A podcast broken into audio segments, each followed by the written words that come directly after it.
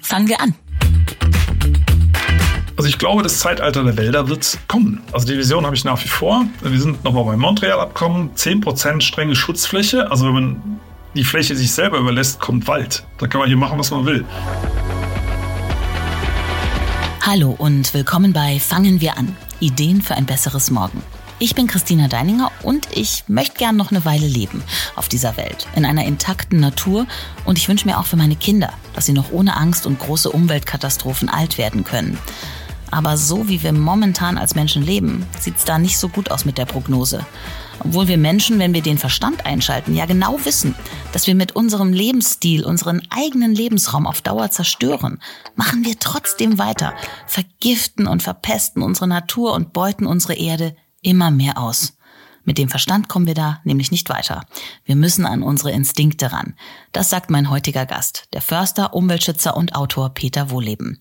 Mit seinem Bestseller Das geheime Leben der Bäume hat Peter seinen Ruf als Deutschlands Baumpapst zementiert und Millionen Menschen den Wald als lebendiges Ökosystem nähergebracht und sie vor allem emotional bewegt. In seinem neuen Buch Unser wildes Erbe zeichnet er die Erfolgsgeschichte Menschheit nach und skizziert auch die Gefahren, die unsere Existenz bedrohen und für die wir größtenteils selber verantwortlich sind. Wie schaffen wir es, unseren Verstand geschickt einzusetzen, um unsere Instinkte sinnvoll im Kampf gegen den, ja, von uns wahrscheinlich selbst verursachten Klimawandel einzusetzen? Er ist zum zweiten Mal bei Fangen wir an. Vor zwei Jahren haben wir schon mal gesprochen und ich bin sehr gespannt, was sich seitdem verändert hat. Ich freue mich auf ein spannendes Gespräch übers Überleben. Herzlich willkommen zum zweiten Mal, lieber Peter Wohlleben, bei Fangen wir an.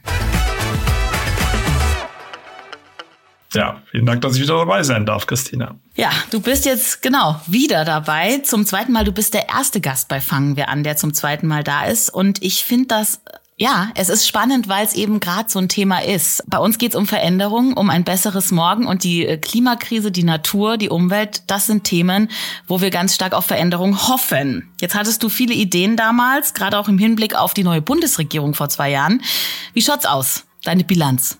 Die Bilanz ist ein bisschen mau. Das äh, liegt aber auch daran, ich würde das so ein bisschen entschuldigen. Nicht alles. Also gerade was in der letzten Zeit passiert, aber in den Anfängen wegen dem Ukraine-Krieg, äh, die daraus resultierende äh, Gasmangelkrise, äh, da hatten die Ministerien, auf die ich gesetzt hatte, das sind logischerweise grüne Ministerien, äh, na, obwohl ich habe auch auf, auch auf das Verkehrsministerium gesetzt, die hatten da alle Hellen voll zu tun, äh, unsere Gesellschaft beisammen zu halten. Das ist ja auch ganz gut geglückt. Aber, jetzt kommt das große Aber.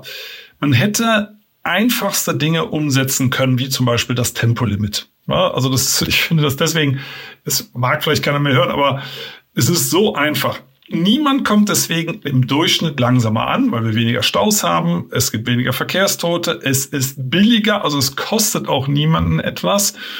Und äh, also ich, es gibt überhaupt keine Nachteile dadurch, außer das Gefühl, individuell das Gas nicht durchtreten zu dürfen. Und wenn solche minimalen Dinge nicht umgesetzt werden, ja, dann muss ich sagen, da bin ich schon enttäuscht. Deine Vision damals, die du genannt hast, war, dass wir demnächst mal ins Zeitalter der Wälder kommen, also mehr im Einklang mit den Bäumen leben. Und da ist, glaube ich, auch gar nichts passiert seitdem, oder? Doch, da ist was passiert, äh, aber nicht so viel, wie ich mir erhofft habe. Also die Ministerien sind halt auch anders besetzt worden. Ich muss ganz ehrlich sagen, ich hätte mir im zuständigen Landwirtschaftsministerium, das ist ja für Wald zuständig, Anton Hofreiter gewünscht. Und muss ich ehrlich sagen, Cem Özdemir lässt sich halt lieber beim Kartoffelernten filmen und setzt zum Beispiel noch nicht mal die Mehrwertsteuer für Fleisch und Gemüse gleich. Also das sind wirklich einfachste Dinge. Also und dieses Ministerium ist für Wald zuständig. Also da mache ich mir momentan nicht allzu viel Hoffnung. Zumal der Vorsitzende des wissenschaftlichen Beirats Waldpolitik bei diesem Ministerium, also der oberste Waldberater der Bundesregierung, sagt, die Natur kann es selber gar nicht mehr. Also der sagt sinngemäß, die Selbstheilungskräfte der Natur äh, sind ein evidenzfreies Narrativ. Auf gut Deutsch gesagt, wenn wir den Wald nicht kräftig rannehmen, dann geht der kaputt. Das ist natürlich völliger Blödsinn. Das ist so ähnlich, als wenn die Fleischindustrie sich zur Hüterin des Tierschutzes aufschwingt. äh, aber solche Leute sitzen da immer noch. Also die sitzen da schon länger und die sitzen da immer noch. Also die Lobby hat immer noch mehr als einen Fuß in der Tür. Das ist sehr, sehr schade. Aber ich habe ja gesagt, es hat sich was getan. Und zwar zum Beispiel in Montreal. Äh, Steffi Lemke, die Umweltministerin, hat mutig ein Abkommen unterzeichnet, auch für Deutschland, dass 30 Prozent der bundesdeutschen Fläche in 2030, das sind noch nicht mal sieben Jahre, das sind noch nicht mal sechseinhalb, geschützt wird.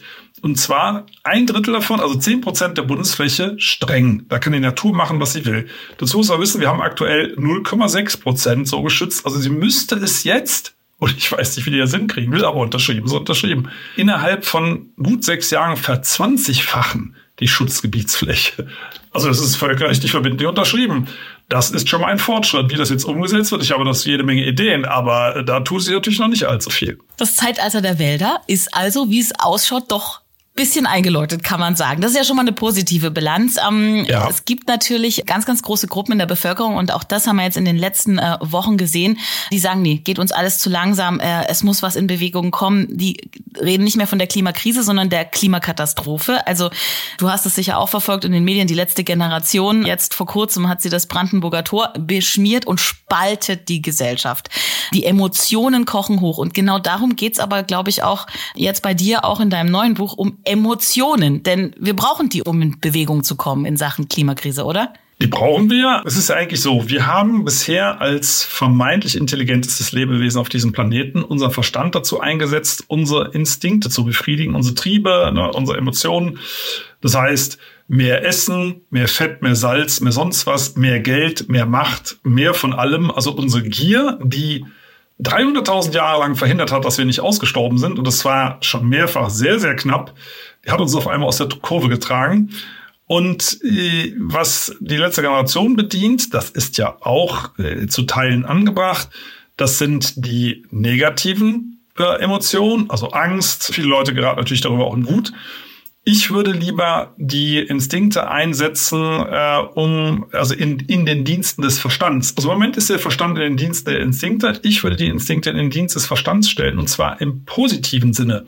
Also dass man belohnt wird für ein umweltgerechtes Verhalten. Und solche Ansätze gibt es ja zuhauf, die werden bloß nicht genutzt. Einfaches Beispiel, man schraubt sich eine Solaranlage aufs Dach und der Zähler läuft sofort rückwärts. Man muss nichts anmelden, sonst irgendwas. Wo geht das? In Holland. Wo geht das nicht? In Deutschland. Wo ist das angedacht? In Deutschland. Aber es ist immer noch nicht umgesetzt. Wir haben das mal illegalerweise, also das hat der Installateur so angeschlossen, zwei Wochen lang erlebt. Das ist unfassbar. Wenn die Sonne scheint, dann geht man sofort zum Zählschrank und uh, läuft das Rädchen rückwärts. Das triggert äh, Instinkte. Ich sage mal ein anderes Beispiel.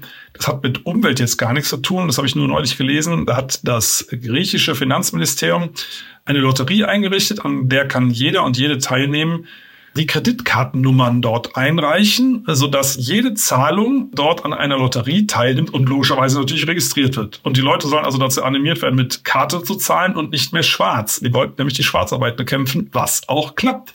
Ne? Also die geht deutlich zurück.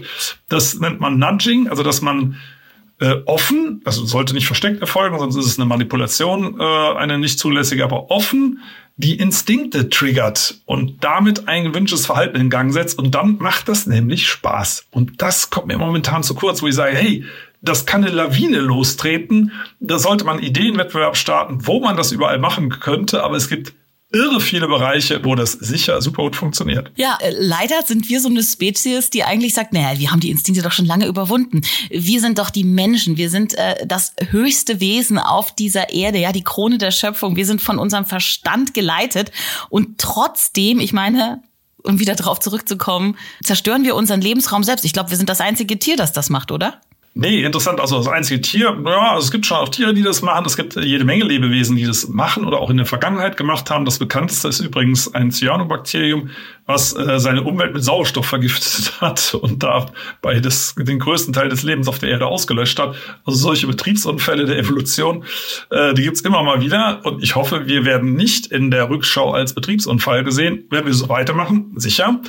Aber es gibt durchaus eine ganze Reihe egoistischer Lebewesen. Die Bäume gehören übrigens dazu. Die rotten doch einfach, zum Beispiel hier in Deutschland, das ist natürlich schon 11.000 Jahre her, die Waldelefanten und die Nashörner aus, die es sonst hier noch geben würde. Das haben Bäume gemacht, indem sie den Boden so verdunkelt haben, dass Gräser und Kräuter verschwunden sind, weil Bäume mögen keine großen Pflanzenfresser, die fressen nämlich auch Bäume. Und haben die tatsächlich ausgerottet. Aber, also Bäume sind auch egoistisch, sind keine besseren Menschen. Aber was Bäumen gelingt, und es gelingt uns nicht, dass sie das Ökosystem in Benutzung immer besser machen für sich. Es wird immer leistungsfähiger, immer stabiler, äh, die Bäume können immer besser wachsen. Und wir machen das Gegenteil. Äh, wir benutzen das Ökosystem und machen es dabei kaputt. Also das, das sollten wir wirklich besser hinkriegen. Also da sind Bäume besser als wir. Bäume fliegen nicht zum Mond, Bäume schreiben keine Bücher, Bäume machen eine ganze Reihe von Sachen nicht. Wir haben schon besondere Fähigkeiten. Und das finde ich auch cool. Sonst könnte man zum Beispiel dieses Interview nicht führen. Es macht doch total Spaß, so ein Leben zu führen. Aber diesen Trick, dass wir unser Ökosystem verbessern, indem wir es nutzen, den haben wir noch nicht raus. Und ich glaube auch nicht, dass wir so schnell zu Bäumen werden. Also es wäre mir auch ein bisschen langweilig, muss ich sagen, das ganze Leben auf derselben Stelle. Aber wir sollten wirklich unsere Instinkte nutzen. Also du hast vollkommen recht alle Lösungen werden so angegangen, als hätten wir uns über die Instinkte erhoben. Ich sage mal ein einfaches Beispiel, wo man das auch denkt, das sind Diäten. Also wenn jemand abnehmen möchte, dann sollte man weniger essen. Und in drei Viertel der Fälle klappt es nicht. Und selbst dort, wo es klappt, gibt es häufig so einen Rebound-Effekt und man nimmt dann doch irgendwann wieder zu. Und das sind einfach die Instinkte, die sagen, nein, es kommen schlechte Zeiten irgendwann, hau dir das Zeug auf die Rippen.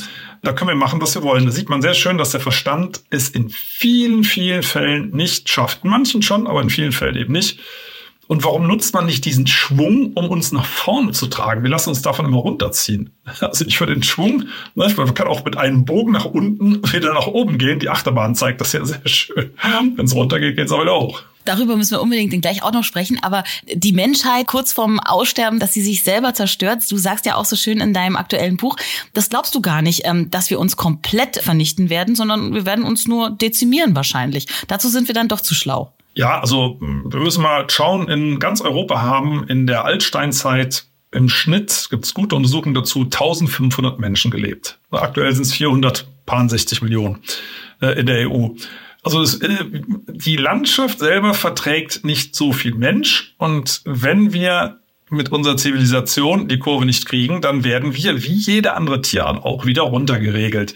Äh, diese Mechanismen greifen ja bereits. Ne? Das nennt sich Krankheiten, äh, Viren, Bakterien. Äh, das kriegen wir hier nicht ganz so, also hier sage ich jetzt mal in, in, in geschützten Deutschland nicht ganz so stark mit, aber in sehr vielen Staaten passiert das. Und das ist ja eigentlich das Gemeine, wenn die Menschheit schrumpft, und zwar ohne es zu wollen, dann erwischt es zuerst die Ärmsten. Das heißt, schrumpfen heißt ja nichts anderes als, da sterben Menschen, die verhungern äh, an, oder die werden krank, sterben daran, äh, weil sich keine entsprechende Medizin leisten können. Also es ist ja eigentlich doppelt gemein. Ne? Also die Reichen äh, zerstören den Planeten überproportional stark und darunter leiden müssen überproportional stark die Armen. Das ist bekannt, das ist eine Binsenweisheit. Aber letztendlich ist das, die Natur ist grausam und so funktioniert es in der Natur auch. Es sterben die Schwächsten zuerst. Und so eine Art von, das ist ja, da muss man ja aufpassen, es geht ja fast schon in so eine Richtung Sozialdarwinismus, das wäre ja furchtbar. Ne? Aber man lässt es momentan so ein bisschen drauf ankommen. Also wenn alles, was nach Ausgleich und das müssen wir dringend machen. Wir müssen äh, den Wohlstand ausgleichen, äh, um eine gewisse Fairness herzustellen. Es geht um Chancengleichheit. Sowas begrenzt nämlich Bevölkerungswachstum. Also wenn es Leuten gut geht, wenn Chancengleichheit da ist, äh, auch für Frauen, dann sinkt die Geburtenrate signifikant. Das ist eigentlich der Ausweg, zum Beispiel beim Thema Bevölkerungswachstum, wo sich alle davor drücken. Also ich kenne kaum jemand, der das Thema überhaupt in den Mund nimmt. Äh, es wird immer nur geguckt, wie wir den Ausstoß von Klimagasen begrenzen, aber wir müssen selbstverständlich auch das Bevölkerungswachstum in den Griff kriegen und bitte nicht nochmal mit brutalen Methoden, äh, dass wir die Natur in Anführungszeichen aussieben lassen oder dass wir Repressionen äh, aufsetzen, wie das China mit der Ein-Kind-Politik gemacht hat, finde ich auch nicht in Ordnung. China ist übrigens das beste Beispiel dafür, dass es auch anders funktioniert. Die hätten ja jetzt gerne wieder eine höhere Geburtenrate. Und tatsächlich ist es so, dass die Leute das gar nicht mehr wollen, ne? weil die einfach sagen, hey, wir haben einen tollen Job, uns geht's gut, wir möchten uns auch im Beruf verwirklichen, äh, uns reicht ein Kind. Also das, das China demonstriert eigentlich beide Systeme ganz wunderbar. Und mit der Bevölkerung geht's dort kräftig nach unten. Stichwort Bevölkerung auch in den äh, Industriestaaten, in den reichen Ländern. Ähm, du hast ja ganz, ganz äh, viel in deinem Buch dazu geschrieben, wie die Menschheit sich ausbreiten konnte und Szenarien aufgezeigt, wie sie sich auch wieder dezimieren könnte. Und da finde ich sehr, sehr spannend tatsächlich, dass wir als Menschen eigentlich ein viel zu kleines Revier haben, wenn man es mal biologisch betrachtet. Also, dass wir sozusagen ja. eigentlich permanent unter Stress stehen, weil wir viel zu eng aufeinander hängen und auch das unsere Fruchtbarkeit beeinflusst. Ja, und das kann man im Tierreich übrigens beobachten. Fangen wir mit dem Tierreich an.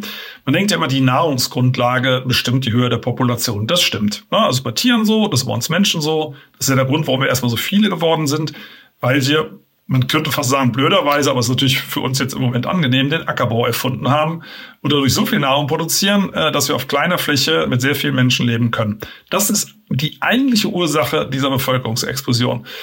Jetzt ist es so, die Nahrung ist nicht alles, auch im Tierreich nicht, denn wenn es Reviere gibt, äh, Tiere, die Reviere bilden, das machen nicht alle, aber sehr viele, wir auch, dann rückt man sich auf die Pelle, das erzeugt Stress und dann reduziert sich die Geburtenrate. Das machen die Karnickel so, das ist bei Kohlmeisen so. Übrigens kann man bei Kohlmeisen das sogar an der Brust erkennen, die, die gestressten mit der schlichten Spermaqualität, die haben nicht so ein leuchtendes Gelb. Und die Kohlmeisenweibchen sehen das sofort und suchen sich so Kohlmeisenmännchen nicht als Partner aus. Jetzt sieht man das Menschen natürlich nicht an der Nasenspitze an.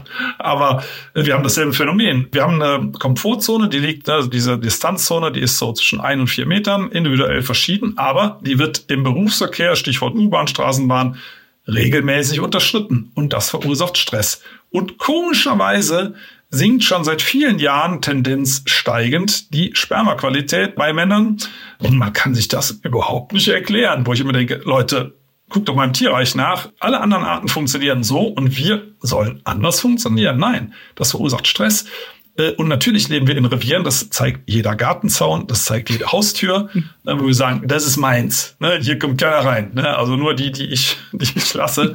Aber im, wie gesagt, im Berufsverkehr, bei der Arbeit und sonst wo wird das ständig unterstritten und das ist ein Signal an uns, hey, das sind hier zu viele. Und dann tritt Natur in Form von zum Beispiel äh, Spermaproduktion auf die Bremse. Stichwort äh, zu viele im Revier miteinander klarkommen. Du sagst ja auch, äh, die Religion ist da auch ein Vorteil, dass die Menschheit sich so gut weiterentwickeln konnte, also so ausbreiten konnte, trotz des engen Raumes. Zitat, Religion ist ein evolutionärer Vorteil, wenn es um den Erhalt der Art geht. Das habe ich bei dir wirklich zum allerersten Mal gelesen. Erklär das doch mal bitte kurz, Peter. Ja, da gibt's also schöne Studien dazu. Es gibt also Religionsbiologen, die das schön nachweisen können. Also erstmal, wie funktioniert das überhaupt? Religion legt Menschen Verhaltensregeln auf und wenn man an eine höhere Instanz glaubt, dann braucht man eigentlich keine Polizei, um diese Regeln durchzusetzen, weil man denkt, dann man wird möglicherweise von einer höheren Instanz bestraft oder eben belohnt, wenn man sich richtig verhält. Und deswegen sind äh, tief religiöse Gesellschaften sicherer also das ist, das ist so, da kann man behüteter Nachwuchs aufziehen. Jetzt können wir sagen, na ja, das ist ja vielleicht ein Hahn herbeigezogen, aber dazu gibt es ja Statistiken. Und in Gesellschaften, die mehrheitlich atheistisch sind, und dahin entwickelt sich ja zum Beispiel Deutschland, gibt es keinen einzigen Fall, wo solche Gesellschaften die notwendige Reproduktionsrate zum Erhalt der Bevölkerung erreichen. Das heißt, die schrumpfen. Also alle Gesellschaften, die in, in der Tendenz stark atheistisch sind, und das ist, wie gesagt, Deutschland mittlerweile, eigentlich ist es ganz Europa, muss man sagen. Oder ja, also der Westen, so pauschal kann man es nicht sagen. In den USA übrigens äh, ist das nicht so stark der Fall. Die sind ja auch etwas religiöser. Aber überall dort schrumpft die Bevölkerung. Also insofern gibt es anscheinend einen sehr starken Zusammenhang zwischen Religion und Geburtenrate, dass neben der Nahrung, neben der Revierbildung befördert eben auch Religion die Zunahme. Das ist wirklich spannend, weil das ist wieder genau das Thema, was du eben durch, was in deinem ganzen Buch natürlich der rote Faden ist. Die Instinkte. Man wird belohnt oder bestraft. Ein ganz einfaches System, ähm, was direkt eine Emotion auslöst, ein Glücksgefühl oder eben Angst.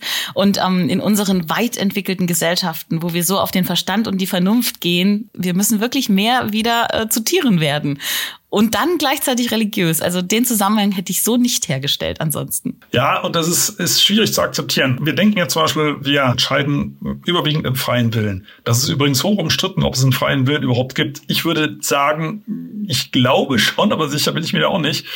Es gibt solche Versuche, dass man Probanden einen Knopf drücken lässt, in bestimmten Situationen und man kann über äh, so Gehirnscans feststellen, dass die Entscheidung zu drücken oder nicht teilweise bis zu zehn Sekunden vor dem Zeitpunkt fällt, an dem man meint, man hätte die Entscheidung getroffen. Das heißt, die Entscheidung ist schon längst getroffen worden.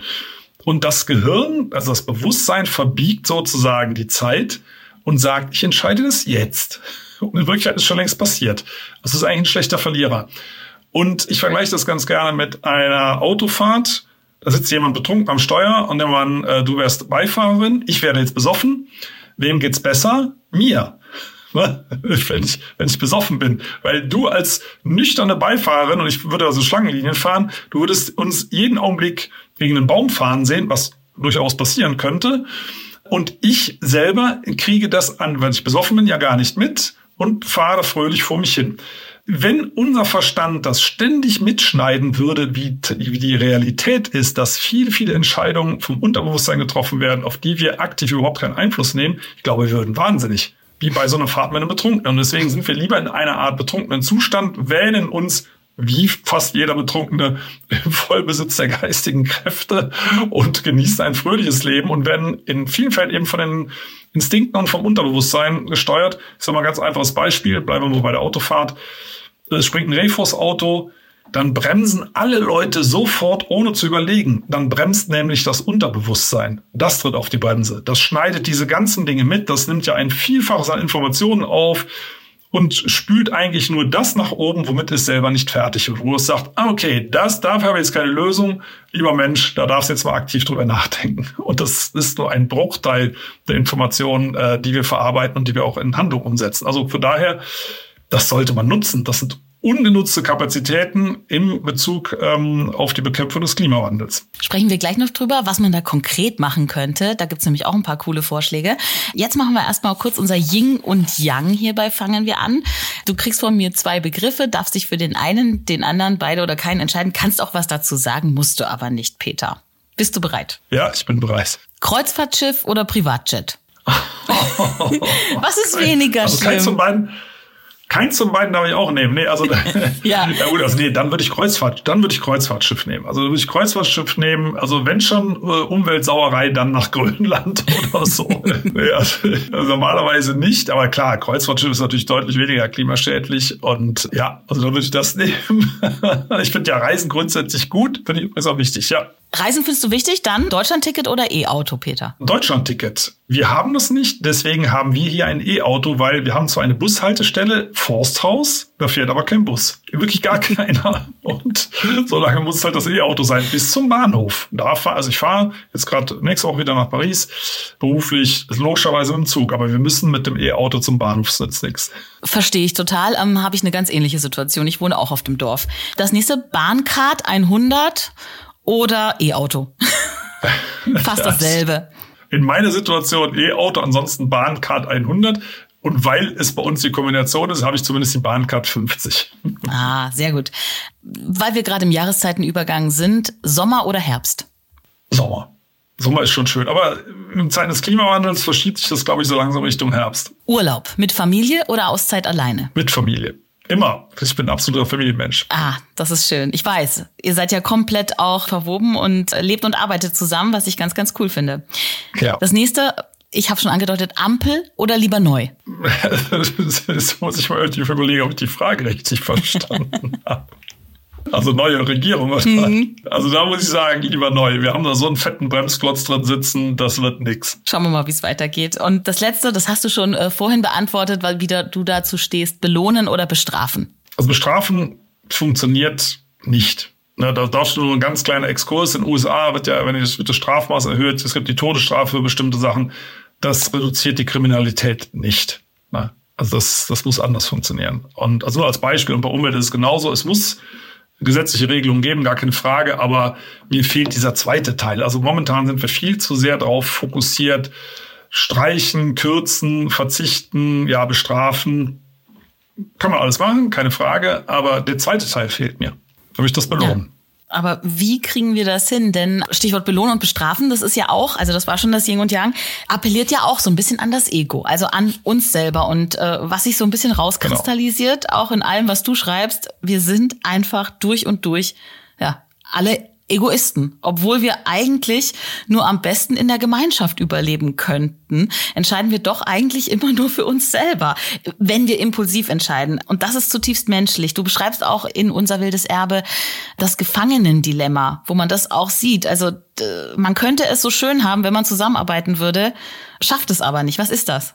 Ja, also das Gefangenendilemma, da gibt es, es gibt, ist ja diese Sache, dass man geheim befragt wird äh, ob man etwas, ein Geldbetrag, was auch immer, für sich alleine haben möchte oder ob man es teilt, dann kriegen beide deutlich weniger. Und wenn, wenn man sich nur für sich entscheidet, wenn der andere sich auch dafür entscheidet, kriegen beide nichts. So, das heißt also, wenn jemand altruistisch ist, wird er bestraft, solange jemand egoistisch ist im Boot sitzt. Wenn beide kooperieren würden, hätten sie in Summe mehr, individuell aber etwas weniger. Und äh, letztendlich entscheidet man sich dann meistens so, dieses Gefangenendilemma geht letztendlich da äh, in der Regel so aus, dass keiner was bekommt. Ne? Also wenn sich, wenn sich beide gegenseitig da äh, zu betrügen versuchen, bekommt keiner was. Weil man dem anderen aber unterstellt, dass er im Zweifelsfall das tut, macht man es auch äh, und dann funktioniert es nicht. Also das ist lange Rede, kurzer Sinn. Egoismus funktioniert nur da, wo andere Leute großzügig sind. Und wenn alle egoistisch sind, klappt das alles zusammen. Und der Mensch ist eigentlich gar nicht so egoistisch aufgestellt. Ne? Also grundsätzlich sind wir ja kooperative Wesen. Das ist übrigens der Grund, warum wir auch überhaupt eine Sprache haben. Ne? Sonst bräuchten wir die nicht. Und Tiere, die nicht so sozial organisiert sind, wie Rehe zum Beispiel, die beherrschen nur wenige Laute. Während Raben die sehr sozial sind, lebenslange Ehen führen zum Beispiel, mit ihren Kindern sehr viel, auch jahrelang noch zusammenarbeiten. Äh, die haben eine, eine richtige Sprache, die können in ganzen Sätzen sprechen. Ja, die Uni Wien forscht solchen Sachen, die können so Sachen sagen wie, ich möchte nur Futter fressen und ich bin zwei Jahre alt und ein Männchen. So, dann weiß das Männchen, was älter ist und in dem Revier sitzt, das Tier tut mir nichts, das hat nur ein bisschen Hunger. Also diese, diese soziale Interaktion, die ist für uns essentiell. Und wir haben jetzt eine ganze Zeit erlebt, auch in unserer Gesellschaft, dass die Individualität in den Vordergrund geschoben worden ist. Und ich glaube, wir haben es damit ein bisschen übertrieben. Äh, wir müssen jetzt wieder zurück zur Solidarität und dazu gehört eben auch, dass man ausgleicht, ne? Starke geben Schwachen, Reiche Armen und so weiter. Das ist ein bisschen zu kurz gekommen. Und auch da sehe ich momentan nicht allzu viel Entwicklung. Also eine Möglichkeit wäre ja, das haben wir äh, ist ja auch schon diskutiert worden, soll ja auch eingeführt werden, dass man eine CO2-Bepreisung hat. Das heißt also, alle, die viel äh, Strom, Gas, Kohle, Öl verbrauchen, die zahlen mehr und jeder und jede bekommt ein Klimageld. Und das heißt, ärmere Menschen, die sich eben Autofahrten nicht leisten können oder auch keine Flüge, bekommen trotzdem diese Rückerstattung. Und weil sie eben diese Flüge nicht bezahlt haben, haben sie nichts in den Topf dazu oder wenig in den Topf dazu getan. Also das wäre eine Umverteilung von reich zu arm oder von Klimasündern zu Menschen, die auf das Klima Rücksicht nehmen. Also das finde ich zum Beispiel einen tollen Mechanismus. Nur den, und das ist ja auch angedacht gewesen. Ich sehe den aber in der Umsetzung noch nicht. Nee, nee, es, es gibt ja ähm, für Menschen, die fliegen, die Möglichkeit, das auszugleichen, aber das ist in keinster Weise staatlich reguliert. Ne? Das ist ja wirklich ein Problem. Und es funktioniert nicht. Also das ist moderner Ablasshandel. Ich habe äh, oben auf dem Speicher noch einen Ablassbrief von meinem Urgroßvater hängen. Den hat er sich mal im Vatikan besorgt. Ne? Ich weiß nicht, was der gekostet hat. Ein paar Reichsmark wahrscheinlich. Ähm, wo er für den Todesfall alle Sünden erlassen kriegt und dann so ein Faximile-Stempel vom Papst rein, hat er also noch nicht mal selber unterschrieben. Das und hast so du Zettel noch. gilt und na, das habe ich noch, hatte ich tatsächlich auf dem Speicher von 1910 oder so. Ne? Also gab es noch relativ lang die Dinger. Und, und das ist halt echt skurril, weil der hat das geglaubt, sonst hätte er es ja nicht gekauft. Das ist jetzt die moderne Form. Ich kann machen, was ich will und ich werde von allen Sünden reingewaschen. Ich muss einfach nur noch mehr Geld ausgeben. Und eigentlich ist es so, ein, so, ein, so ein bisschen so eine Öko-Erpressung. Nach dem Motto, wenn ich fliegen darf, dann lasse ich ein Stück Natur in Ruhe, ansonsten mache ich das auch noch kaputt. Das ist ja letztendlich der Deal. ne? äh, weil ansonsten, ich könnte die Bäume auch so pflanzen. Dazu brauche ich ja nicht fliegen. Oder wenn ich sage, ich schütze Regenwald damit, der wächst auch ohne, dass ich nach New York fliege. Also das ist, das ist eine Art Erpressung. Nach dem Motto, also entweder darf ich fliegen oder der wird abgeholzt. Das ist eigentlich kein guter Deal. Also diese ganzen Ausgleichsgeschichten, das zieht sich eigentlich wie ein roter Faden durch, mittlerweile auch von der Meinung hinter den Kulissen, das funktioniert nicht. Es funktioniert nicht. Im Übrigen, was passiert denn, wenn solche Wälder, die man dann aufforstet, ne? also ich sag mal, kauf ein T-Shirt, wir pflanzen einen Baum, wenn solche Wälder abbrennen. Und das ist ja schon vorgekommen. Ich war, war also war, glaube ich, ein großer IT-Konzern äh, involviert. Das ist irgendwann vor ein paar Jahren eine Riesenfläche, solche Ausgleichsfläche, CO2-Kompensationsfläche, eine Waldfläche abgebrannt. So, und jetzt müssen die dann was zurückzahlen oder äh, dürfen die nicht mehr so viel emittieren oder das ist dann einfach egal. Ne? Das ist dann weg und das nächste Projekt kommt. Also das ist völliger Quatsch, das geht leider nicht. Da finde ich das Montreal-Abkommen, was jetzt geschlossen ist, viel fairer, äh, wo sich die Staaten einfach verpflichten, das zu tun. Punkt. Hm.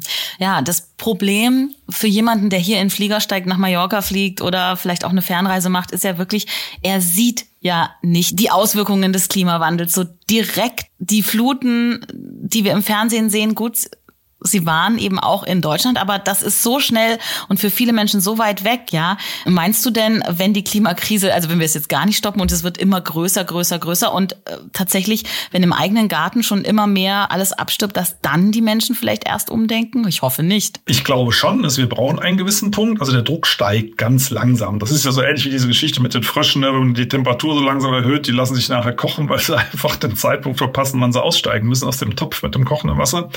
Und so ist es hier auch. Also die allermeisten Menschen haben emotional, nicht kognitiv, emotional schon die Dürrephase dieses Jahr vergessen, die von Mai bis Juli ging. Es hat zwischenzeitlich viel geregnet, nicht überall gleichmäßig, aber das Schlimmste ist jetzt eigentlich durch. Und jetzt wird es wieder kühler und so ganz allmählich dreht sich das und man fängt über Regen wieder an zu jammern. Das geht ganz flott. Also man schafft es noch nicht mal ein paar Monate lang, sich emotional zu erinnern. Das ist schwierig, weil das, was du beschreibst, haben wir ja alles schon gehabt, auch dieses Jahr. Dass der Rasen verdorrt, dass diese Fichtenplantagen absterben, dass das Trinkwasser noch nicht knapp wird, aber alarmierend sinkt, auf den Grundwasserspiegel. Alle diese Meldungen haben wir schon. Wir haben einen Rekord-September hinter uns mit Temperaturen mehrfach von über 30 Grad und so weiter und so fort. Wir hatten letztes Jahr Silvester 15 Grad. Ja, ist ja irgendwie auch, ja, schon ein bisschen komisch, aber ja. Ne? Also, das ist eigentlich ist alles da, was wir brauchen und auch das, ich möchte auch jetzt niemanden den Mallorca-Flug vermiesen. Ich bin dann eher für so ein Klimabudget. Dass man einfach sagt, man hat ein Budget. Manche Leute verballern das auf der Autobahn und andere sagen, nö, ich fahre mit dem Fahrrad und mit der Bahn und ich fahre dann, das wird wahrscheinlich auch nicht jedes Jahr gehen, aber ich fahre dann eben, weiß ich nicht, alle drei Jahre fliege ich mal nach Mallorca. Wenn das, das Herz dran hängt, dann ist das eben so. Wir haben ja übrigens auch noch ein ganz anderes Problem. Zusammen mit den Flugreisen, das ist der Umweltschutz. Ne, das hat man auch nicht auf dem Schirm. Ich sag mal, Stichwort Serengeti oder äh, Yellowstone oder sonst irgendwas. Diese ganzen Nationalparks, die leben ja davon, dass Touristen dorthin kommen und zwar meistens mit dem Flugzeug. Und wenn das nicht mehr passiert, dann äh, sind dort keine Einnahmequellen mehr. Was macht denn dann dort die lokale Bevölkerung, wenn sie nicht mehr als Rangerin oder Ranger oder in den Hotels oder sonst wo arbeiten kann? Naja, dann wird eben wieder Vieh gehalten oder Wildtiere äh, geschossen oder sonst irgendwas. Von irgendwas müssen die erleben. Also auch das ist problematisch. Ne? Das war ja in der Corona-Pandemie für viele, viele Länder und äh, Ranger ein richtig großes Problem. Ja. Läuft jetzt alles wieder an. Die Erde dreht sich wieder war auch eine emotionale Zeit äh, während der Corona-Pandemie. Jetzt haben wir eine emotionale Zeit. Wir haben vorhin ganz kurz über unsere aktuelle Regierung gesprochen. Die meisten Maßnahmen, du sagst es ja auch, ähm, müssten halt von oben auch durchgesetzt werden. Eben nicht nur Bestrafungen, nicht nur Abgaben, sondern eben auch Belohnungen, Nudging, du hast es vorhin schon gesagt, kleine Anstupser, ähm, die man im Kleinen ja im Leben überall hat und man ist damit auch auf der Arbeit in der Wirtschaft konfrontiert, aber in der Politik ist es wirklich schwierig. Da gibt es aber einen Vorschlag und das liegt, so habe ich es bei dir gelesen und da äh, ist es mir auch gekommen, liegt natürlich daran, dass in der Politik sehr viele Interessen von einzelnen, also nicht von einzelnen, nicht von der ganzen Gemeinschaft, sondern von einzelnen Gruppen durchgesetzt werden. Die Partei hier, die Partei dort, die Partei da, sich hochzuarbeiten, bis man mal in einen Posten kommt, in dem man was entscheiden kann. Es ist ein steiniger, harter Weg und da verliert man ganz oft, glaube ich, ist einfach so den Bezug zum Leben, zum Baum, zum Garten, zur Wiese, zum Eichhörnchen. Und da sagst du ja, und das fand ich jetzt ganz interessant, ich, bei dir äh, steht ähm, Bürgerrat, bei der letzten Generation steht, ähm, wir wollen einen Gesellschaftsrat. Du sagst, das ist eigentlich eine super Idee, um gemeinschaftlich auch so ein bisschen emotionale Politik zu machen, das, was die Menschen bewegt, durchsetzen zu können. Was stellst du dir unter so einem Bürgerrat vor? Das Interessante ist, ich brauchte mir das gar nicht vorzustellen, weil es das ja schon gegeben hat. Es hat zum Beispiel in Island gegeben für die isländische Verfassung ähm, so ein Bürgerrat. Für alle, die jetzt nicht genau wissen, was ist das überhaupt, da werden Leute reingelost. Also wird schon geguckt nach, nach Bevölkerungsschichten, nach Berufen und so weiter und so fort, auch nach Geschlechtern, was auch immer, dass, dass das proportional sauber besetzt ist. Aber die Leute selber werden dann per Los ausgewählt und in diesen Rat berufen. Und diese Räte, da gibt es gute Erfahrungen mit, hat es in Deutschland übrigens auch schon gegeben, soll ja jetzt auch wieder kommen, äh, da kommen wir vielleicht gleich noch kurz dazu, die liefern erstaunlich gute Ergebnisse ab. Und so erstaunlich ist das eigentlich nicht, weil diese Leute sind ja vorher nicht durchgeschliffen worden, wie du es eben so schön beschrieben hast, ne, durch diese Parteihierarchien so abgeschliffen, bis von der Wirklichkeit nicht mehr so ganz schrecklich viel durchscheint. Oder sie sind nicht Lobbyinteressen unterworfen, weil ja niemand ahnen konnte, dass die Erna Schmitz von nebenan auf einmal im Bürgerrat sitzt ne? und da jetzt, ich sag mal, über das Verbrenner aus abstimmt. Ne? Sonst hätte da wahrscheinlich schon die Automobilindustrie geklingelt. Aber das wusste ja keiner. Also das heißt, diese Menschen kann man nicht so stark beeinflussen. Und wenn sie nur eine Legislaturperiode in diesem Rat sitzen, dann lohnt sich das eigentlich auch nicht, weil sie anschließend ja wieder raus sind. Also da lange was aufzubauen, das klappt damit nicht. Also man, und man hat, das, diese Räte gibt's ja wie gesagt, oder gab es auch schon, allerbeste Ergebnisse erzielt. Und das, das schlägt zum Beispiel Wolfgang Oels von ähm, der ökologischen Suchmaschine Ecosia vor, als dritte Kammer neben Bundesrat und Bundestag mit gleichen Befugnissen gestellt. Und das ist auch demokratisch. Also äh, sowas gab es ja schon mal auch in, in, in, im, im alten Athen zum Beispiel hat man die Bevölkerung ja sehr, sehr viel stärker teilnehmen lassen. Da musste ein Großteil der Bevölkerung äh, erscheinen und auch mit abstimmen. Und hier, wenn man das nicht über Wahlen macht, sondern über Losverfahren, ist das letztendlich ja genauso fair. Ich würde das nicht ausschließlich machen. Ich würde jetzt nicht den ganzen Bundestag auslosen, aber äh, als dritte kann man daneben stellen mit, mit weitreichenden Befugnissen, sodass sich Lobbyinteressen, wie wir das in verschiedensten Fällen gesehen haben, ich sage nur mal das Thema Verbrenner aus, das unwürdige Schauspiel, was dort auch der Bundesverkehrsminister Volker Wissing auf EU-Ebene geliefert hat. Also so etwas dürfte es dann nicht mehr geben. Ne? Also das ist ja wirklich mehr als peinlich gewesen und für die Umwelt auch echt dramatisch. Also so ein, so ein Rat die Bundesregierung versucht das jetzt mal ganz, ganz zaghaft und hat einen Rat ins Leben gerufen, ich glaube, für Ernährungsfragen. Und der hat dann auch nur beratenden Charakter, aber sagt, Leute, bitte. Also ist, Ernährung ist wichtig, überhaupt keine Frage. Ne? Aber wenn ich nichts entscheiden darf und es geht nur äh, mehr Obst oder mehr, keine Ahnung was, oder weniger Zucker in den Getränken, das sind jetzt nicht die drängendsten Beratungsfragen, die wir haben. Nochmal, Ernährung ist ein ganz, ganz wichtiges Thema, auch im Bereich Klimawandel, aber diese Fragen werden in diesem Rat gar nicht erörtert. Und dann hat er auch nur äh, Empfehlungsfunktion. Das heißt, niemand muss sich dran halten.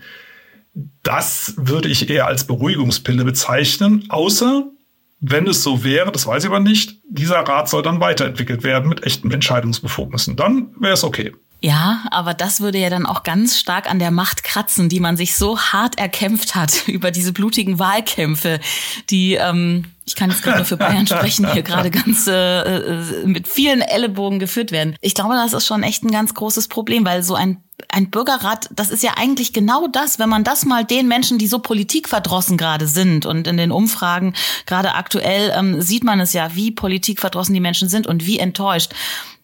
Also ich glaube schon, dass das eine gute Lösung wäre, um die Menschen wieder mit an Bord zu holen, wieder ja offener auch zu machen für Entscheidungen oder auch das Verständnis auch wieder größer zu machen für die Entscheidungen der Politik. Also sehe ich ganz genauso, vor allem weil dieser Bürgerrat ja dann nicht mit Parteien besetzt wird oder Parteiangehörigen. Das könnte höchstens Zufall sein. Ich meine, rein theoretisch kann auch Olaf Scholz da reingewählt werden oder reingelost werden, aber das wäre schon ein sehr großer Zufall.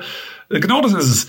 Und man hätte ein einigermaßen repräsentatives Abbild der Bevölkerung. Ne, Im Moment ist der Bundestag ja auch überbesetzt mit Beamtinnen und Beamten. Es sind auch überdurchschnittlich viele Jägerinnen und Jäger drin und so weiter. Also bestimmte Berufsgruppen, wo es um eine soziale Schicht geht, die sind da überrepräsentiert, logischerweise, weil um Politikerinnen und Politiker zu werden, braucht man ein, ein gewisses Bildungsniveau, was übrigens nichts mit Intelligenz zu tun hat. Das sieht man in Bayern übrigens auch gerade sehr schön bei verschiedenen Äußerungen. Aber man muss es mal so sagen, kann auch einen Namen aussprechen. Also Aiwanger, was er da teilweise auf Twitter äußert, da wäre man früher zurückgetreten, allein schon wegen einem Tweet. Und heutzutage ist sowas salonfähig. Da muss man wirklich irgendwo mal die Kirche im Dorf lassen. Aber äh, das wollte ich jetzt eigentlich gar nicht sagen, sondern diese Gremien sind nicht entsprechend der Bevölkerung zusammengesetzt. Da gibt's ganz, ganz deutliche Schieflasten. Übrigens auch in Bezug auf die Geschlechter. Und das könnte so ein Rat sauber ausbügeln. Es hat auch jeder das Gefühl, so ähnlich wie beim Lotto. Ne? Also ich weiß, wie viele Leute kaufen einen Lottoschein, wie viele Millionen, obwohl man weiß, ein Blitzschlag ist äh, wahrscheinlicher. Und so ähnlich ist es aber hier auch also die Wahrscheinlichkeit ist übrigens höher, dass man in so einen Rat gewählt wird, dass man eine Chance hat, man hat quasi ein Los im Topf und weiß, ich kann da unter Umständen mitentscheiden. Das wiederum weckt vielleicht auch das Interesse, dass man mal ein bisschen besser mitliest. Was wäre denn, wenn es mich trifft? Viele Leute malen sich ja auch ihren Lottogewinn schon aus. Was würde ich mir kaufen, wenn ich im Lotto gewinnen würde? Und so würde man vielleicht denken, ah, was würde ich da eigentlich machen, wenn ich da reingewählt würde? Was würde ich da ändern? Ich glaube, das würde die ganze politische Kultur befeuern. Aber das ist natürlich nichts für Lobbyisten. Ne? Und das ist ja eine regelrechte Industrie. Es ist unglaublich, was da hinter den Kulissen passiert. Und letztendlich, ich finde, Lobbyismus sägt ganz kräftig am Stuhl der Demokratie. Also, dass man das offenlegt und logisch, es wird immer Lobbyisten geben, da kann man auch, was man will. Und es ist nicht völlig verkehrt, sich mit Branchen zu unterhalten, wenn man Politik macht. Aber Lobbyismus möchte ja was ganz anderes. Lobbyismus möchte ja Abstimmungen aktiv beeinflussen und zwar so massiv, dass man es offenlegen muss. Und das finde ich, das geht mir ehrlich gesagt einen Schritt zu weit. Absolut geht vielen Schritt zu weit und ich glaube auch das trägt ganz stark dazu bei, dass diese diese Enttäuschung und diese Politikverdrossenheit und dieses Unverständnis der Entscheidungen von denen da oben so zunimmt. Das ist aber jetzt schon wieder Schwarzmalerei. Wir wollen uns lieber an das Positive ja. erinnern, daran, dass äh, Bürgerräte zumindest in Europa schon existieren, dass es zumindest schon da einen, einen Ansatz gibt, dass Menschen auf die Straße gehen fürs Klima, dass Menschen was tun. Jetzt am Ende ähm, unseres kurzen Gespräches, zwei Jahre nach dem ersten, hierbei fangen wir an, indem du gesagt hast, deine Vision äh, wäre, ja, ein Zeitalter der Wälder, das eingeläutet wird was für eine Vision hast du heute, die du uns mitgeben kannst, wenn wir auf die Zukunft blicken, die uns jetzt bevorsteht in den nächsten Jahren? Also ich glaube, das Zeitalter der Wälder wird kommen. Äh, also die Vision habe ich nach wie vor. Wir sind nochmal beim Montreal-Abkommen. Zehn Prozent strenge Schutzfläche. Also wenn man die Fläche sich selber überlässt, kommt Wald. Da kann man hier machen, was man will. Oder Moor, eins von beiden. Moor ist übrigens auch sehr schön sagen wir mal, Zeitalter der Moore und Wälder. Und auf weiteren 20 Prozent der bundesdeutschen Fläche soll Natur renaturiert werden. Und das Natur ist bei uns auch Wald. Also das glaube ich nach wie vor, dass das wirklich eine Lösung ist für äh, Klimaprobleme, für emotionale Probleme, dass das einfach was Schönes ist. Und die Anzahl der Menschen, die so etwas wollen, steigt. Und ich glaube, ähm, wir haben diese kritische Masse bald erreicht. Kritische Masse heißt nicht die Bevölkerungsmehrheit. Das wird sicher sehr viel länger dauern. Aber eine kritische Masse, ich weiß nicht mehr genau, äh, gibt es so soziale Studien, 10, 20 Prozent der Bevölkerung reichen dazu eigentlich aus, die aktiv werden und dann äh, das äh, diese Wende anstoßen. Also das glaube ich nach wie vor. Ich glaube auch, es wird noch viele bittere Denkanstöße brauchen. Du hast vorhin erwähnt, Flut, äh, also Hochwasser, äh, Dürren, Hitzewellen. Das wird zunehmen und das wird beim Nachdenken helfen. Ich freue mich nicht darüber, aber es wird die Entscheidung natürlich beschleunigen. Und von daher, also ich bin nach wie vor optimistisch, ne, auch wenn das jetzt gar, gerade gar nicht so ausgeklungen hat, nach wie vor optimistisch, dass wir die Kurve kriegen. Man sieht es ja überall, die Leute wollen das und die Ökosysteme können es noch. Das ist ja das Wichtige. Die Natur kommt auf jeden Fall zurück. Äh, egal, ob der Mensch da ist oder nicht. Darüber haben wir im letzten Gespräch auch schon ausführlich ja, gesprochen. Aber mit dem Menschen. Wie schaffen wir das? Ähm, am Ende von fangen wir an, ähm, fragen wir immer nach zwei Tipps an unsere Experten. Zwei ganz kleine Sachen, die man ähm, gleich heute schon umsetzen kann für ein besseres Morgen für uns alle. Ich äh, verrate dir kurz, welche Tipps du das letzte Mal ja. gegeben hast. ich bin mir sicher, die gelten immer noch. Weniger Fleisch essen und weniger Papier benutzen. Genau. Aber vielleicht hast du noch zwei andere Tipps jetzt für uns, wie wir uns ein bisschen mehr unsere Instinkte wieder zu eigen machen können. Keine Ahnung. Schieß los. Ja, also das, aber mein erster Tipp wäre tatsächlich auch wieder gewesen, weniger Fleisch, weil ich habe es nochmal ausgerechnet, äh, es ist wirklich so, das ist der Hauptklimakiller noch vor Kohle, Öl, Gas.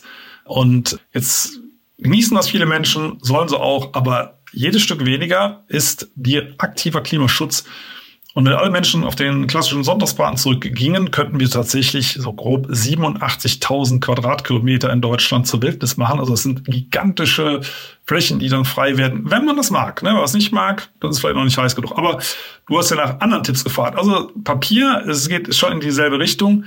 Weniger Holz verbrennen.